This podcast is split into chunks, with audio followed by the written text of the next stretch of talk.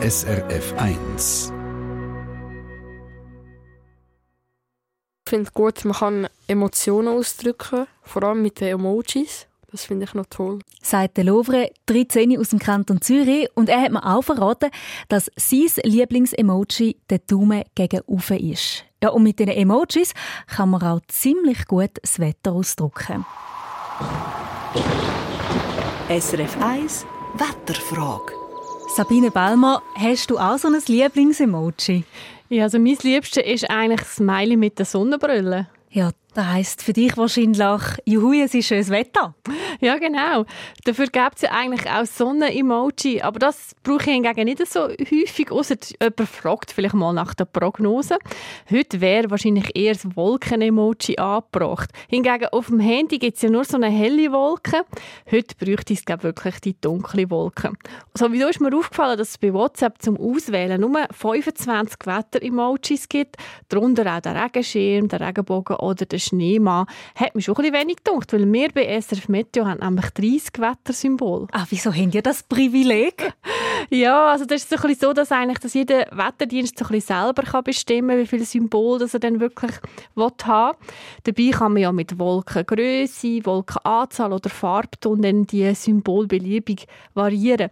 Aber wir haben aber gefunden, zu viele Symbole kann je nachdem auch ein bisschen verwirrend sein. Man muss ja die Leute müssen auch noch rauskommen, was man dann wirklich meint mit diesen Symbolen.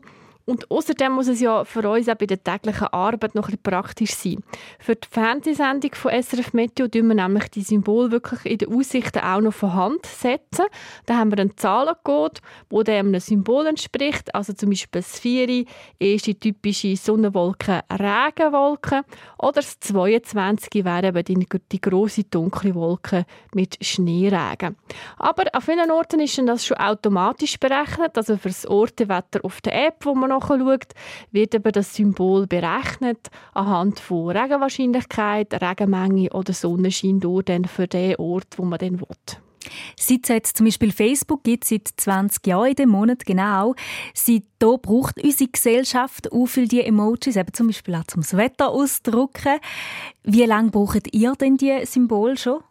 Ja, also wir haben die jetzt eigentlich auch seit ähm, die Sendung gibt. Also das sind jetzt äh, schon ein bisschen mehr als 30 Jahre und das Symbol an sich, die gibt es natürlich schon deutlich länger noch. Also früher sind es zwar nicht so schematische Zeichnungen gewesen, wie wir jetzt haben, sondern eher Symbol und den zugehörigen Zahlencode. Also die hat man früher ähm, zu Anfangszeiten der Wetterprognose hat man die vor allem zu der Übermittlung von Wetterbeobachtungen gebraucht und die hat man wirklich bereits schon im 18. Jahrhundert regelmäßig gemacht. Und später hat dann die Weltorganisation für Meteorologie, die WMO, den international gültigen Synop-Code eingeführt. Synop ist eine Abkürzung und das kommt von synchron und optisch und steht eben für synoptische Observation, also für eine Wetterbeobachtung. Und neben verschiedenen Parametern wie zum Beispiel Luftdruck, Temperatur ähm, hat es hier in dem Synop-Code eben auch eine Verschlüsselung für das aktuelle Wetter drin gehabt. Das sind eben auch Zahlen verschlüsselt gewesen, sehr detailliert, von 0 oder von 0 bis 99 der Code geht der Code. Zum Beispiel das 32 steht für leichten Sandsturm an Intensität zunehmend. Mhm. Ja, es muss ja auf der ganzen Welt gültig sein. Oder zum Beispiel 47 wäre Nebel, Himmel nicht erkennbar dichter werdend. Also wirklich sehr im Detail. Heute wäre es so ein 47, kann das sein? Ja, es könnte sein, dass es ein bisschen in die Richtung ging. Auch. Man kann ja auch neue Emojis vorschlagen. Hättest du da noch einen Wunsch? Ja, ich habe noch recht lange müssen überlegen, ähm, aber ich denke, es wäre ein eine Kombination aus Sättigen, die es schon gibt: Sonne, Wolken, Regen und dann noch der Regenbogen. SRF 1 Wetterfrage. Dass man wirklich so Emojis kann vorschlagen und dass Ende der 90er Jahre die Emojis in Japan entstanden sind. Die und noch mehr spannende Fakten zu den Emojis finden Sie übrigens auch in der SRF Kids News.